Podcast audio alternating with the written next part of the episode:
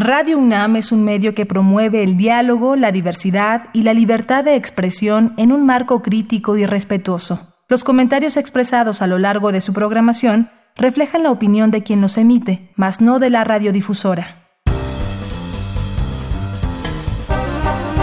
Conciencia, psicología y sociedad. ¿Qué sabemos del bienestar psicológico de los adolescentes? Hola, bienvenidos, bienvenidas. Estamos en Conciencia, Psicología y Sociedad. Les saludamos desde el 96.1 de FM en Radio UNAM, en este que es el espacio radiofónico de la Facultad de Psicología, en el que invitamos a investigadores, investigadoras, profesores de la Facultad de Psicología y de otras instancias también para hablar de temas, temas cotidianos, temas que esperamos sean de su interés desde el enfoque psicológico. Yo soy Berenice Camacho y saludo en esta ocasión a la doctora María Gutiérrez Lara, con quien tendré el gusto, el placer de compartir la conducción en esta ocasión. ¿Cómo estás, Mariana? Contenta, veré, y muy motivada a hablar de otra de las investigaciones que la facultad está haciendo ya desde hace algunos años y que nos han dado resultados importantes para tratar, para relacionarnos con adolescentes. Así es nuestro tema de hoy. ¿Qué sabemos del bienestar psicológico en las y los adolescentes? Pues bueno, quédense aquí en Radio UNAM. Iniciamos con Ciencia, Psicología y Sociedad. Les invitamos también a visitar nuestro sitio de podcast para escuchar otras emisiones. Radiopodcast.unam.mx es el sitio. Así es que bienvenidos, bienvenidas. Iniciamos. Sabemos bien que la adolescencia es una etapa compleja de maduración física, sexual, cognitiva y emocional en que la persona transita entre la niñez y la edad adulta y enfrenta nuevas demandas de su entorno social y cultural. A menudo es difícil para ellos y sus padres. Por ello, y por ser determinante para el futuro de la persona, interesa conocer su percepción de bienestar psicológico e identificar factores que lo afectan para poder promoverlo. Las y los psicólogos han concebido y estudiado el bienestar psicológico desde diversas perspectivas teóricas, destacando dos, la hedonista y la eudemonista. El enfoque hedonista o placentero se concentra en la felicidad y el bienestar subjetivo, que involucra el balance entre afecto positivo y negativo y la satisfacción con la vida. En cambio, el enfoque eudemonista es multidimensional y se ha centrado en la significación personal, la búsqueda de la autorrealización, la autodeterminación y la autoactualización. En la tradición eudemonista, Carol Riff construyó en 1989 y revisó en 95 una importante escala con seis dimensiones para evaluar el bienestar psicológico.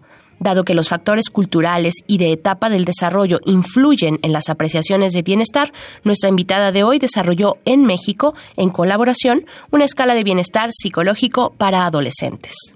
Emergieron en ella siete dimensiones, cuatro incluidas por Carol Riff, que son crecimiento personal, relaciones positivas con otros, autoaceptación y propósito de vida y tres distintas, que son control personal, planes a futuro y rechazo personal. Entre los factores que influyen positiva o negativamente en el bienestar psicológico de los adolescentes se ha encontrado la calidad de la relación con sus padres.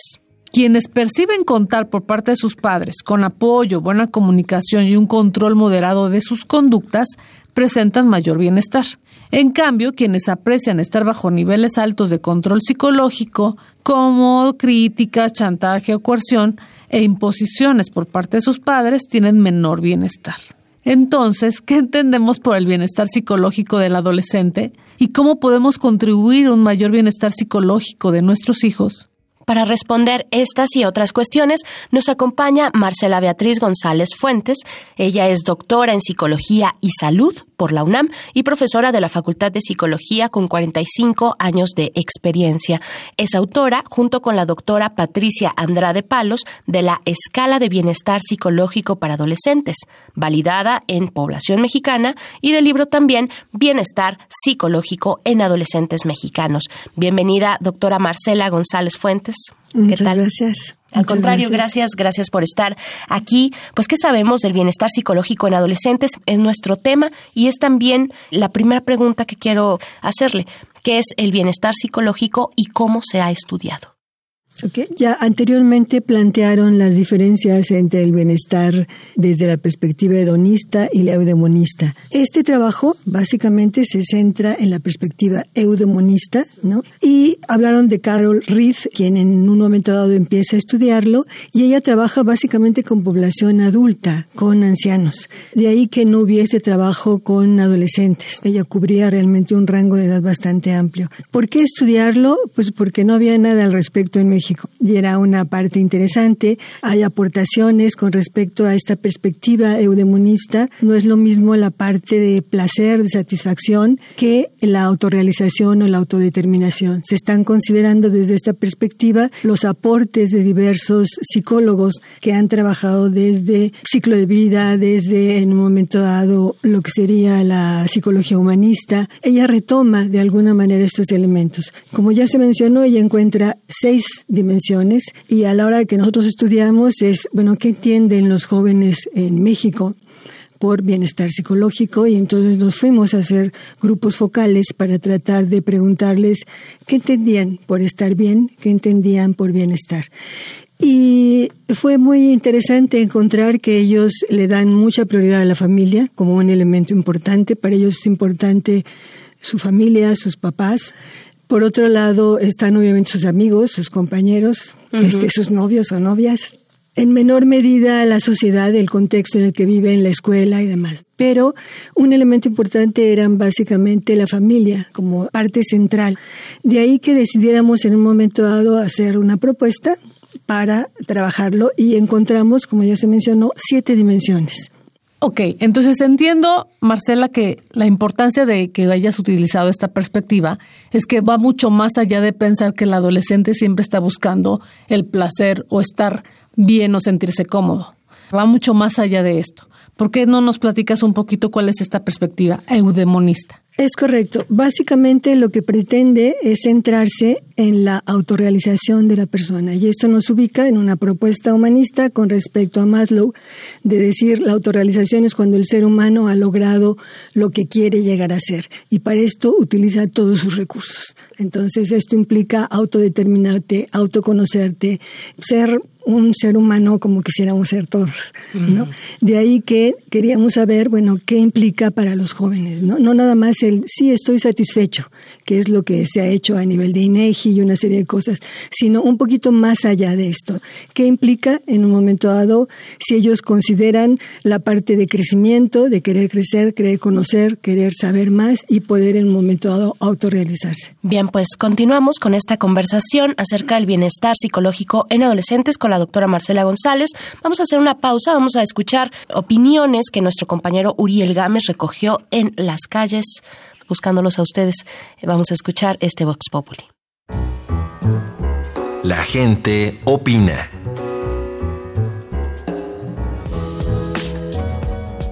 Esta semana en Conciencia, Psicología y Sociedad hicimos las siguientes preguntas. En tu experiencia como adolescente, ¿qué crees que haya sido lo peor y lo mejor de tu relación con tus padres?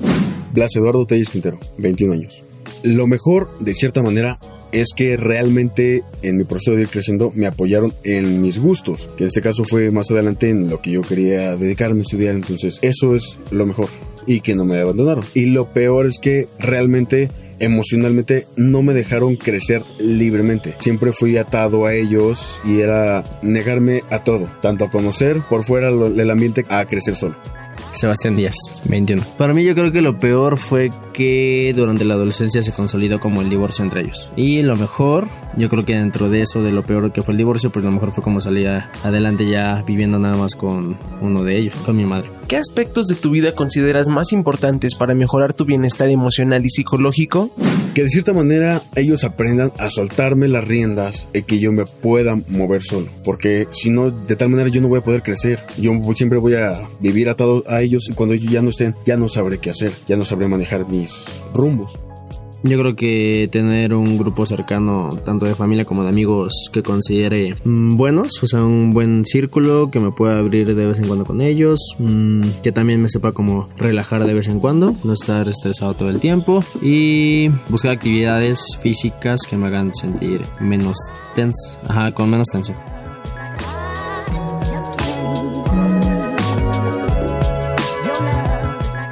Para Conciencia, Psicología y Sociedad, Uriel Gámez. Pues estamos de vuelta después de escuchar estas opiniones sobre nuestro tema de hoy, ¿qué sabemos del bienestar psicológico en adolescentes?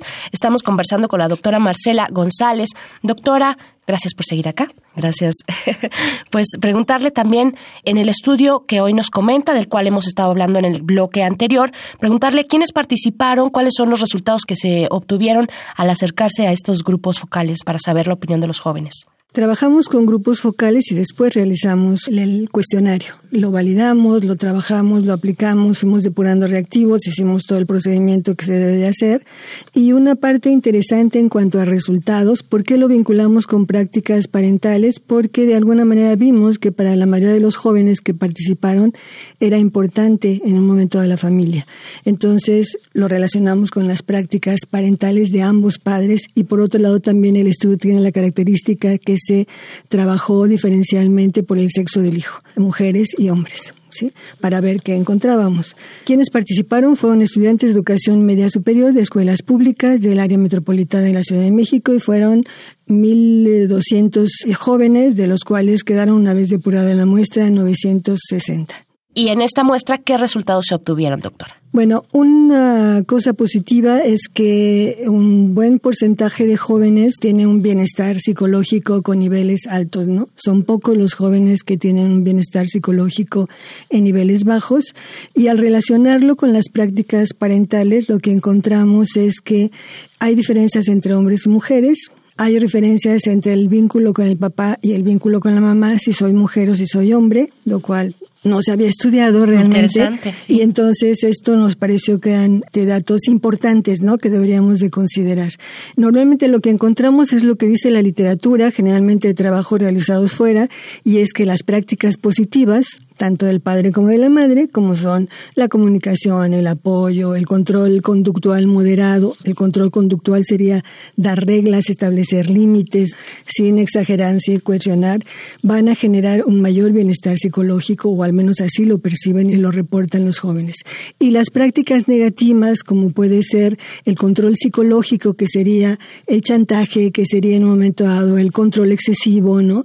El descalificar, esto va a generar un menor bienestar psicológico en los jóvenes. Por supuesto. Con respecto a estos resultados, Marcela, ¿qué es lo que dicen los jóvenes acerca de lo que necesitan de sus padres? Si no se los preguntamos abiertamente, sí lo podemos inferir. Entonces, lo que están buscando en un momento dado es prácticas de apoyo de parte de sus padres, el que los padres en un momento dado puedan apoyarlos, puedan respetar sus decisiones, puedan en un momento dado comunicarse con ellos, saber dónde están, dónde van, respetar las decisiones. Creo que aunque no sean las más maravillosas que ellos tomen, porque no necesariamente toman los jóvenes las mejores decisiones, los adultos tampoco las tomamos a veces. Entonces, bueno, es esta parte importante de tener una mejor comunicación, recibir apoyo de sus padres, ¿no? Aparentemente ellos sí necesitan la dirección. Entonces, la manera en que a veces nos comportamos con ellos hace que nos rechacen. Claro. Obviamente cambian las reglas porque no es lo mismo un niño de 8 años que un adolescente de 14, 16, los de 13 años que son a veces difíciles, pero no lo son todos. Yo quiero dejar eso muy claro.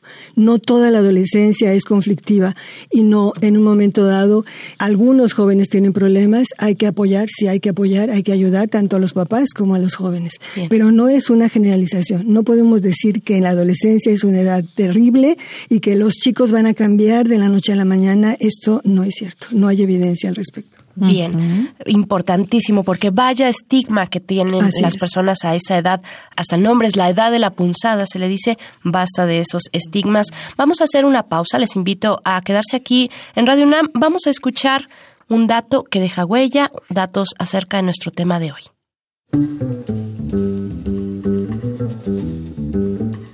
Un dato que deja huella.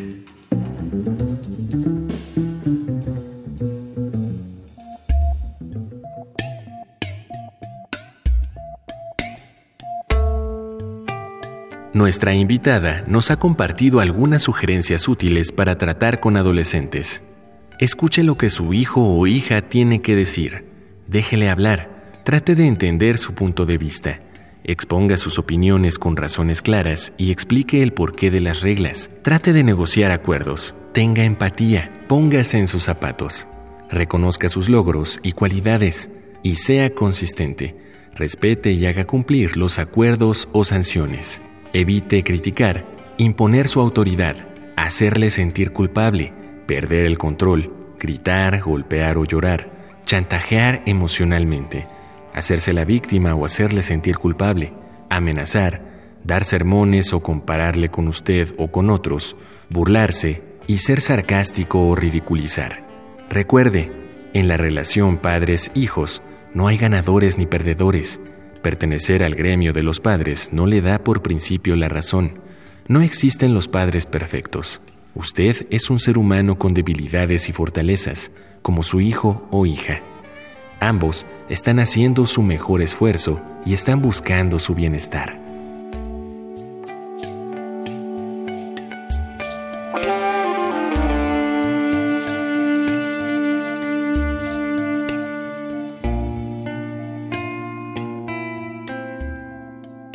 Bien, pues continuamos ya en el último momento de esta conversación acerca del bienestar psicológico en adolescentes. Mariana, pues vamos, ya hacia las conclusiones con la doctora Marcela González. Doctora Marcela, en esta investigación nos ha estado mencionando a lo largo de los dos bloques anteriores, preguntarle pues cuáles son las prácticas que percibieron aquellos que obtuvieron un bienestar psicológico, digamos, bajo. Básicamente son las prácticas que se consideran negativas. Con la que trabajamos fue el control psicológico que mencionaba yo anteriormente, críticas excesivas, descalificaciones, chantajes, cosas de este tipo.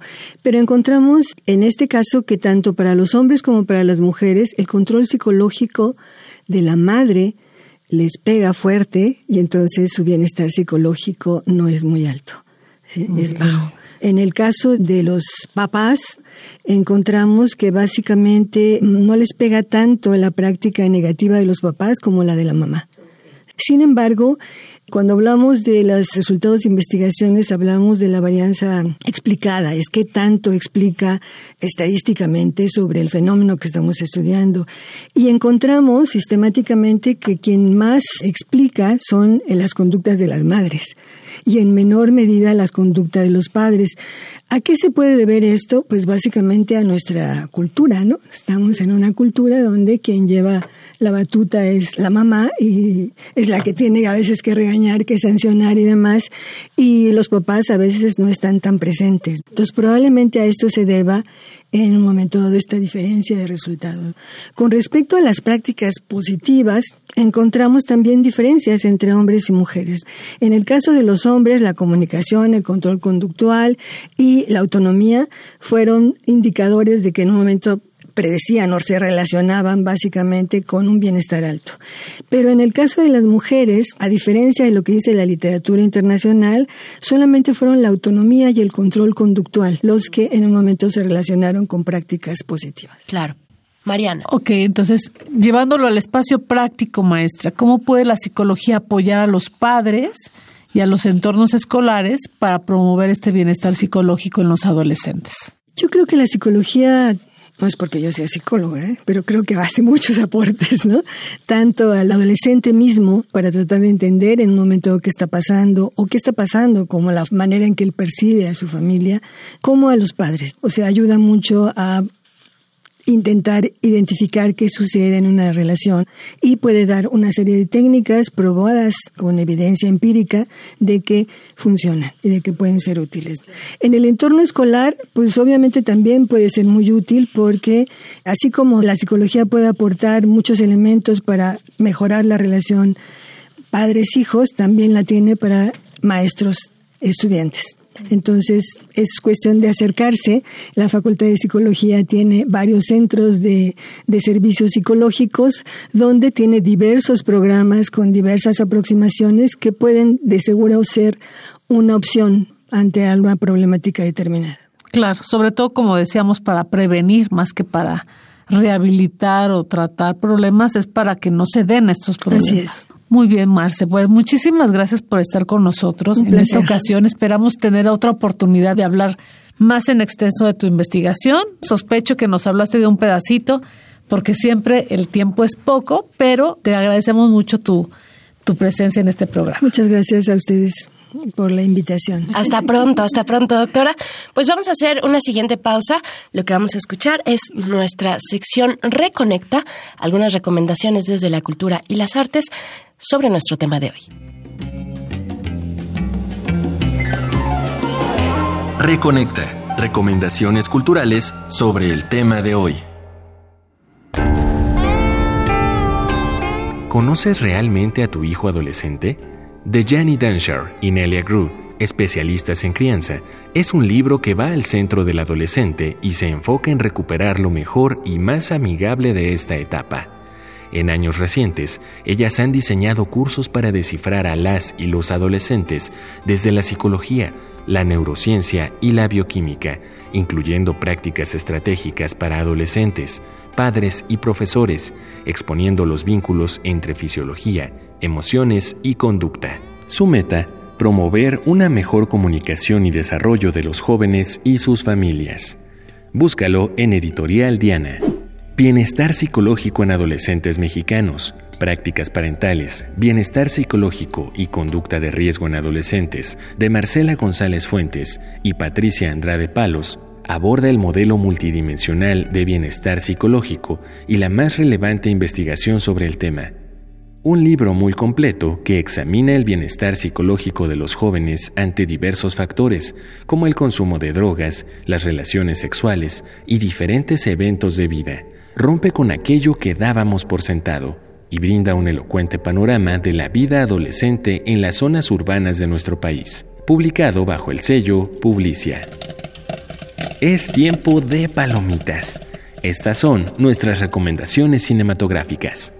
Vida de este chico es una película de Michael Canton Jones con Robert De Niro, Ellen Barkin y un muy joven Leonardo DiCaprio. Basada en hechos reales, retrata la adolescencia hacia la década de 1950 de Toby, un joven que sufre el maltrato de su cruel padrastro. Ese que su madre, desesperada, eligiera para darles protección como esposo y figura paterna, resulta un inseguro y violento verdugo. Una dura y bien contada historia que despierta fuertes emociones ante la destructiva e irracional violencia. Gente como uno, con Donald Sutherland, Mary Tyler Moore y Judd Hirsch, es la primera película que dirigió Robert Redford presenta a una exitosa familia tras la muerte accidental del hijo mayor. Su hermano, Conrad, quien siempre lo admiró, ha intentado quitarse la vida. La tragedia precipita la cruda revelación de los profundos problemas que ocultan sus relaciones familiares. ¿Conocemos en verdad a aquellos con quienes vivimos? Un filme que ganó el Oscar a la mejor película en 1980 estas fueron las recomendaciones de la semana. Te dejamos con el tema A Place in This World, interpretado por Taylor Swift.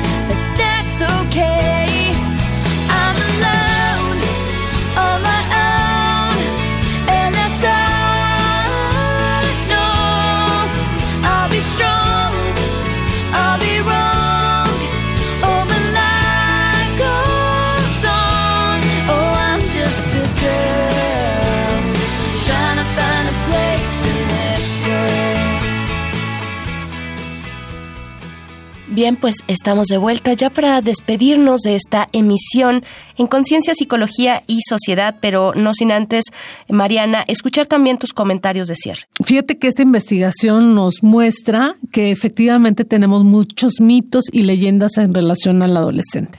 Siempre decimos que están tratando de alcanzar lo que quieren, de lograr sus objetivos, que no les importa nada más, y aquí con una investigación mexicana, hecha por mexicanas, con datos de estudiantes mexicanos, nos da la posibilidad de entender realmente qué es lo que les está ocurriendo. Y ya nos contaron que funciona muchísimo hablar de familia, les importa mucho la relación de los padres y una cuestión que aparentemente hubiéramos creído que odiaban, que era el control. Nos demuestran que para ellos es importante también tener este control, porque les da seguridad, les da certeza de que hay límites cuando no lo tienen en casa, pues tampoco tienen por qué inventarlos fuera y entonces se les complica mucho la relación en otros espacios. Y por otra parte, pues el afecto que ya nos comentó la, la doctora Marcela, que también es muy importante, ¿no? O sea, hay una combinación, hay un equilibrio entre control y afecto. Cuando falta alguno de los dos, creo que el joven sí se puede ver en apuros. Pero ahora lo sabemos, insisto, con datos reales en una población mexicana con toda la rigurosidad metodológica que se necesita. Entonces, creo que eso es importante, que se muestre que el trabajo que se está haciendo desde la Facultad de Psicología cumple con todos los cánones de una investigación rigurosa. Así es, así es que importante. Me quedo con la parte también de dejar de estigmatizar a las y los adolescentes. De pronto en la vida cotidiana, entre broma y no broma, surgen etiquetas que pueden dejar una marca importante. Pues bueno, les agradecemos mucho. Gracias, doctora Mariana Muchas gracias. A ustedes también, por supuesto, siempre y en primer lugar, quienes nos sintonizan Quédense en la radio universitaria, gracias a la producción de este programa y a la Facultad de Psicología. Yo soy Berenice Camacho. Nos encontramos en una próxima ocasión aquí en Conciencia, Psicología y Sociedad. Hasta pronto. Conciencia, Psicología y Sociedad. Del otro lado del espejo participaron Marco Lubián, Alejandra Mireles, asistencia de producción, Carolina Cortés, Ana Salazar, guionista. Augusto García Rubio, Vinculación e Información. Producción, Frida Saldívar.